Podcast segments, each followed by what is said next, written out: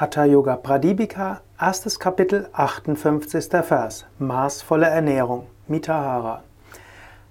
Svatmarama schreibt, maßvolle Ernährung bedeutet, wohlschmeckende und süße Nahrung zu sich zu nehmen, ein Viertel des Magens freizulassen und die Handlung Shiva zu opfern. Hier also Mitahara, die rechte Ernährung im Yoga. Unter allen Yoga-Wegen beschreibt Hatha Yoga am meisten, was man essen soll. Im Yoga gehört dazu, dass man auch darauf achtet, was du isst. Nicht nur wie du isst, sondern auch was du isst. Hier beschreibt Svatmarama erstens, es geht darum, die guten, richtige Nahrung zu essen. Zweitens muss die nach, wie viel du essen sollst. Und drittens die richtige Einstellung beim Essen. Also erstens, er sagt wohlschmeckend und süß. Wohlschmeckend ist zunächst mal wichtig. Wohlschmeckend heißt, dass die Nahrung dir schmecken sollte. Also durchaus Genuss gehört bei der Yoga-Ernährung dazu. Was du isst, sollte dir schmecken. Und du kannst auch wirklich deine Instinkte nutzen. Wenn du wirklich eine Weile Gesundes gegessen hast und das weggelassen hast, was nicht gesund ist und was nicht für dich gut ist, dann erwacht in dir die natürliche Intuition. Im Ayurveda spricht man ja von natürlicher Intuition und von gestörter Intuition. Die natürliche Intuition lässt dich das essen, was gut für dich ist. Die gestörte Intuition will dich dazu führen, das mehr zu machen, was nicht gut für dich ist. Zum Beispiel angenommen, du bist süchtig, dann wird die Sucht dich dazu verleiten, noch mehr davon haben zu wollen. Aber angenommen, du hast eine sehr gesunde, natürliche Ernährung, dann wirst du darauf vertrauen können, dass du das mehr willst, was gut für dich ist. Gut, also wohlschmeckend ist der erste Teil. Zweite, was er hier schreibt, süß. Der Ausdruck, der im Sanskrit für süß steht, kann aber auch dafür stehen, die richtige Nahrung zu sich zu nehmen.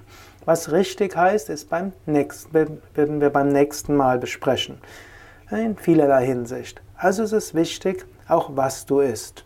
Also erstes, was du isst, sollte genussvoll sein. Zweitens ist aber auch wichtig, was du zu dir nimmst. Sattwige Ernährung, das kennst du vermutlich schon.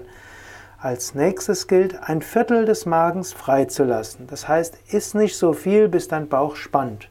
Iss dann, hör dann mit dem Essen auf, wenn du genug hast. Ein klassischer Kommentar vom Brahmananda zum Beispiel, aber auch von anderen Kommentatoren sagt, man sollte die Hälfte des Magens mit fester Nahrung füllen, ein Viertel mit flüssiger Nahrung und ein Viertel leer lassen. Hm? Also überlege, dass du nicht zu viel isst. Swami Shivananda schreibt mal, du solltest so essen, dass immer ein kleines Hungergefühl da ist. Ein kleines Hungergefühl heißt auch ein Prana-Gefühl. Also überlege nicht zu viel zu essen. Und dann sagt er die Handlung Shiva opfern. Wann immer du isst, denke daran, dass die Nahrung von Gott kommt. Es ist eine große Gnade, dass du was zu essen hast. Das ist nicht so selbstverständlich. Wir sind es heute gewohnt, in unserer heutigen Gesellschaft so viel Überfluss zu haben.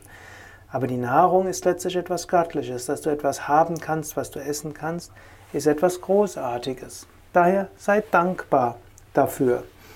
Zum Zweiten, der Verdauungsprozess ist etwas Großartiges. Auch der Verdauungsprozess ist ein Aspekt Gottes. Krishna sagt in der Bhagavad Gita, ich bin Agni, das Verdauungsfeuer, welches die Nahrung verdaut. So sei dankbar für all diejenigen, die Essen zubereitet haben. Sei dankbar für die Speise. Wenn du also das nächste Mal isst, mach ein kurzes Gebet vorher. Du kannst ein formelles Gebet machen, das du kennst, oder sei dir bewusst, die Nahrung stammt von Pflanzen, die Pflanzen stammen von der Erde. Damit du jetzt etwas essen kannst, dann braucht, braucht die Mutter Erde, es braucht die Sonne, es braucht den Wind, es braucht die Luft, es braucht Wasser. Es braucht Menschen, die die Nahrung angebaut haben. Es braucht Menschen, die die Nahrung transportiert haben. Es braucht jemanden, der die Nahrung gekocht hat und so weiter. So viel muss zusammenkommen, damit du jetzt essen kannst. Halte einen Moment lang inne, sei dankbar, sei Gott dankbar. Und so viel muss passieren, dass aus dieser Nahrung Bestandteile deines Körpers werden, dass aus der Nahrung Prana wird, dass aus der Nahrung neue Inspiration des Geistes wird. Daher sei dankbar, bringe alles Gott dar. So bis zum nächsten Mal. Denke also über diese vier Aspekte nach beim Essen. Das erste ist, es sollte dir schmecken. Als zweites, es sollen die richtigen Nahrungsmittel sein. Als drittes, iss nicht zu viel. Und als viertes, denke an Gott. Bete vorm Essen, bete nach dem Essen und nimm die Nahrung mit Dankbarkeit zu dir.